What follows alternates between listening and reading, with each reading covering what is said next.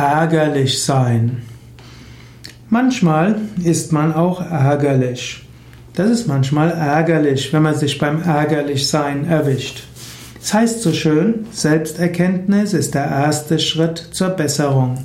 In diesem Sinne, wenn du merkst, dass du ärgerlich bist und wenn du merkst, dass du lieber nicht ärgerlich sein willst, dann ist das schon mal gut. Aber oft nutzt es nichts, dir zu sagen, ich sollte nicht ärgerlich sein. Manchmal kannst du auch überlegen, wenn du dich beim Ärgerlichsein erwischst, liegt dort vielleicht eine Botschaft dahinter.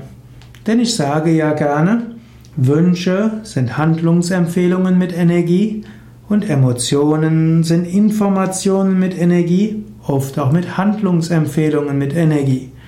Wenn du ärgerlich bist, kann das zum Beispiel heißen, dass jemand anders seine Grenzen überschritten hat.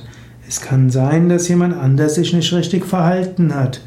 Es kann sein, dass Dinge sich nicht so entwickelt haben, wie du es gerne hättest. Du kannst einen Moment innehalten, wenn du dich in deinem Ärgerlichsein erwischst und kannst überlegen, welche Information will mir mein Unterbewusstsein hier mit Energie geben. Danach kannst du deinem Unterbewusstsein danken und kannst sagen, danke für diese Information. Und dann kannst du überlegen, was gilt es jetzt zu tun.